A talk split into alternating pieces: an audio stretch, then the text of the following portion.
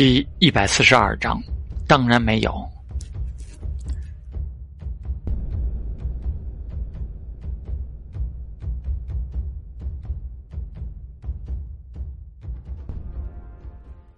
进入了顿涅茨克郊区，路面陡然崎岖了起来，街道两旁一片断壁残垣的景象。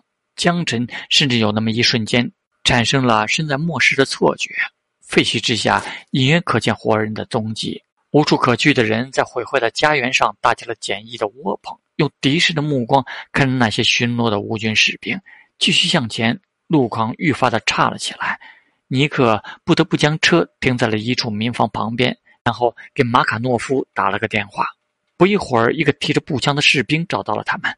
鲍里斯上尉，这个短头发的小伙看到了江晨，立正行个礼：“我是。”马克诺夫将军派来迎接你们的，江晨。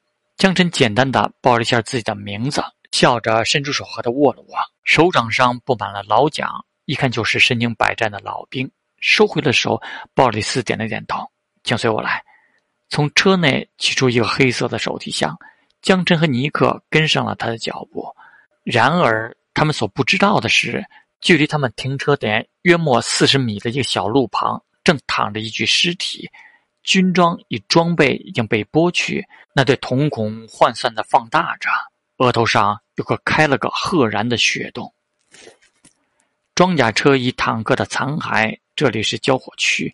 人迹罕至的街道上，走过一名沉默寡言的少女，她全身笼罩在黑色的衣服中，只露出了那斗篷印下的薄唇，身后背着一个吉他箱，宛如一位行走在废墟上的音乐家。撩起右手的袖子，一个腕表状的电脑轻轻闪烁着微弱的荧光，那赫然正是 E.P。屏幕上是这一带的地图，以射波信号测绘战术地图，正是 E.P 的一点功能之一。昨天的时候，他已经将这一带都走了一遍，而地图上的小蓝点，正从江神身上携带着的发信器的坐标，在这里吗？阿伊莎喃喃自语了一句，默默地向一旁半毁的居民楼走去。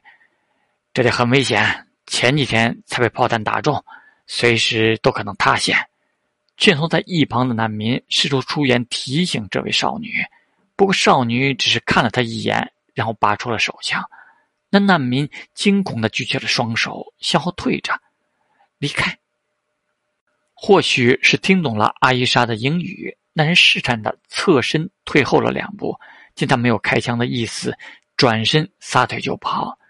见到无关人士离去，他收起了手枪，便背着吉他箱转身上了楼，灵巧地攀上截断的楼梯。阿伊莎很轻松地来到了楼顶，这和虚拟实境训练系统中学到的一样。打开吉他箱，从中取出了狙击步枪的零件，娴熟地将枪管接上，微微调试了下。阿伊莎取出了一件城市迷彩的斗篷，披在了身上，就这么趴在了满是尘埃的地上，然后架起了那把科幻感十足的鬼魂狙击步枪。阿伊莎已经就位，自言自语般，趴在地上的阿伊莎喃喃道：“嗯，继续待命。”江城伸手轻轻扶着耳朵，将手腕贴在唇边，小声道：“鲍里斯走在前面带路，尼克走在一旁。”无言地观察着四周，反观江晨倒是很轻松的模样，仿佛丝毫没有身在前线的自觉。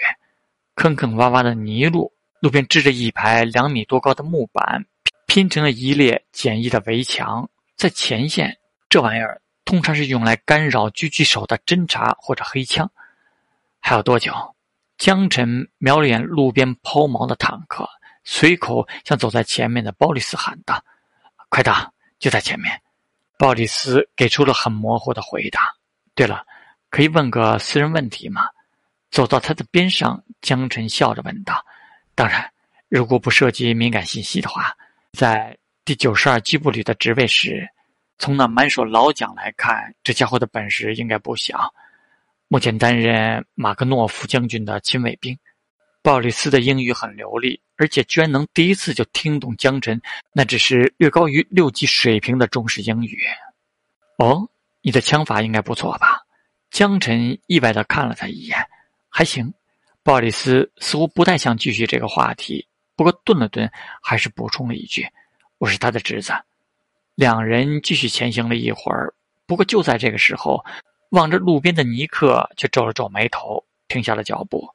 一直沉默不语的他，突然插话问道：“第九十二机步旅已经推进到这么前面了吗？”“当然没有。”鲍里斯耸了耸肩，说出了一句让两个人不明所以的话。尼克反应最快，一瞬间手便摸向了腰间。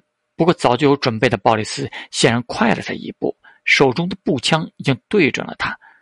我劝你最好别动，即便除开我手中这把，几百米外还有一把指向你。鲍里斯咧了咧嘴，语气轻松的说着，眼睛却是看向了江晨。非常抱歉，江先生，有人想和你谈谈。谁？江晨笑了笑，语气同样轻松的问道。显然，这个鲍里斯是假的。马卡诺夫应该确实派人过来了，在路上被劫杀，然后替换成了这个鲍里斯。虽然对于会遇上什么麻烦事早有预料，不过江晨却没有想到，麻烦不是来自马卡诺夫，而是来自一个见都没有见过的势力。无线电通讯应该是被截获了，对方的实力显然还不弱。不过，即便知道了这点，江晨的脸上依旧是没有什么波澜。笑呵呵地看着鲍里斯，鲍里斯没有回答江晨的问题，略微惊讶地看着他。江先生难道不担心自己的安危吗？安危？为什么要担心？江晨故作诧异状，摊开了双手。你们既然想绑架我，难道还不保证我的安全？似乎是被江晨的逻辑给逗乐了。鲍里斯咧了咧嘴，抬起左手打了个手势。几个人从一旁的阴影中走了出来。从那熟练动作与专业的持枪姿势来看，这些家伙应该是属于某个特种部队。再看着那清一色老毛子的面孔，到尼克莱之前说的乌克兰没有特种部队，江晨也是隐隐猜出了这些人的身份。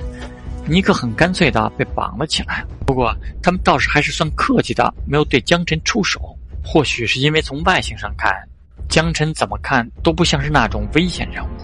科博。试探性的问了问，江晨盯着鲍里斯的双眼，不愧是专业的特工，那瞳孔中没有丝毫的波澜。鲍里斯只是笑了笑，不做任何回答。我们是谁并不重要，来自东方的小帅哥，带着些许轻佻的口吻，有些令江晨耳熟的声音从身后传来，那略显生涩的普通话。